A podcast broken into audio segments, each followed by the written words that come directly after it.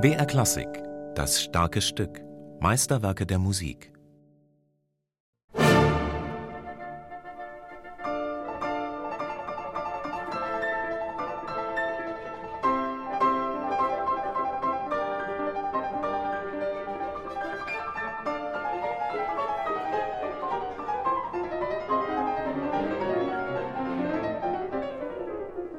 Ich schufte wie ein Zwangsarbeiter, schrieb Sergei Rachmaninow im Sommer 1909.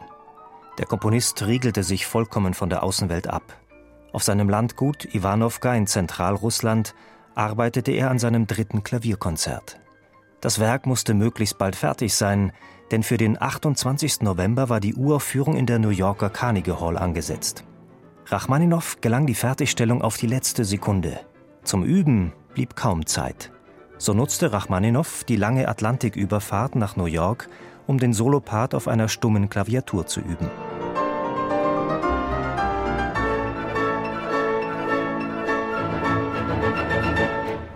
Nicht von ungefähr wurde das dritte Klavierkonzert von Rachmaninow selbst mit dem Beinamen Konzert für Elefanten versehen. Es stellt sehr hohe technische Anforderungen an den Pianisten. Laut Berechnungen ist es von allen großen Klavierkonzerten das mit den meisten Noten pro Sekunde im Klavierpart. Kein Wunder, dass Joseph Hoffman, dem Rachmaninow sein Konzert gewidmet hatte, sein Lebtag das Konzert nicht angerührt hat. Er meinte, das Stück wäre zu schwer für ihn. Bei der Uraufführung dieses Klavierkonzertes am 28. November 1909 in New York spielte Sergei Rachmaninow den Solopart selber. Begleitet wurde er vom New York Symphony Orchestra unter Leitung von Walter Damrosch. Kaum zwei Monate später folgte eine Wiederaufführung, diesmal unter der Leitung von Gustav Mahler. Rachmaninow bewunderte Mahler. Er bewegte sofort mein Komponistenherz, da er sich meinem Konzert widmete, bis die Begleitung, welche ziemlich kompliziert ist, bis zur Perfektion geübt war. Für Mahler war jedes Detail der Partitur wichtig.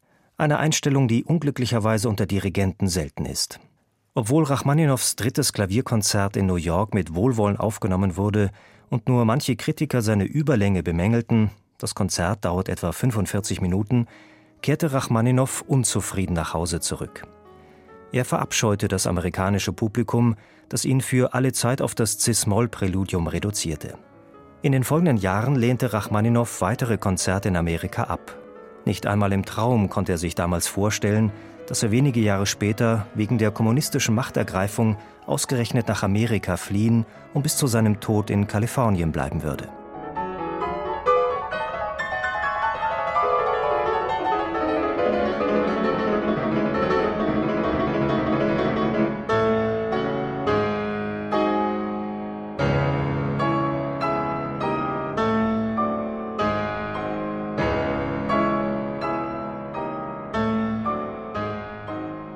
York, 21. Oktober 1998.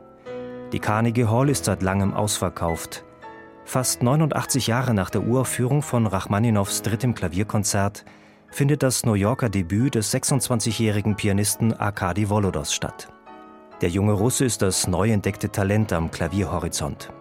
Neben Liszt und Skriabin stehen in seinem Programm viele Klavierwerke von Sergei Rachmaninow.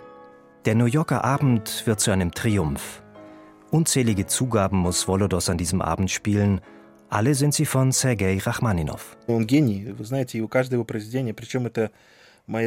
Er ist einfach ein Genie. Ich liebe alle seine Werke seit meiner Kindheit. Ich hörte ständig seine Aufnahmen, vor allem die des Pianisten Rachmaninow. Denn nicht nur unsere Pädagogen, sondern auch berühmte Interpreten beeinflussen uns in unserem Werdegang.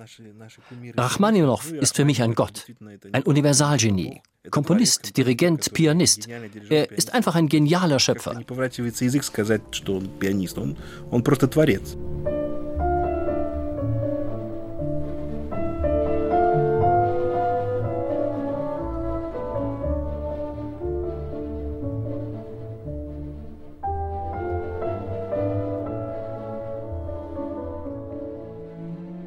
Mit einer wunderbar schlichten Melodie, ganz sacht seine Umgebung ertastend, beginnt das dritte Klavierkonzert. Ein Volkslied oder eine Nachbildung eines altrussischen liturgischen Gesangs, rätselten die Musikwissenschaftler. Es schrieb sich einfach von selbst, antwortete Rachmaninow ein wenig verärgert.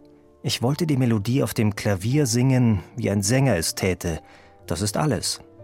Das dritte Klavierkonzert Rachmaninows ist vielleicht das letzte große romantische Klavierkonzert der Musikgeschichte. Hier herrscht das Klavier in der für Rachmaninow typischen improvisierenden Art über das Orchester. Doch erschöpft sich das Klavierwerk nicht in technischer Virtuosität, sondern versteht sich auch auf leise Töne, die gedeutet und erlebt werden müssen. Ich glaube, die Schwierigkeit des dritten Konzerts liegt in seiner emotionalen Ausgestaltung. Es ist ein tiefes, tragisches Werk mit höchst dramatischen Kulminationen und gleichzeitig gibt es dort diese typische Rachmaninowsche intime Lyrik, diese Frühlingsmelodien, die ich seit meiner Kindheit an ihm so liebe. Und diese Dramatik und Lyrik dicht nebeneinander, dieses ganze Spektrum der Gefühle in einer knappen Dreiviertel Dreiviertelstunde auf dem Klavier darstellen zu können, das ist das Schwierige. Technisch, Rachmaninow war ein großer Pianist, liegt alles schön in der Hand, sehr bequem komponiert, purer Genuss, das Konzert zu spielen. Aber emotional musst du alles geben. Wie Wladimir Sofronitsky über das Konzert sagte, da müssen wir Blut vergießen.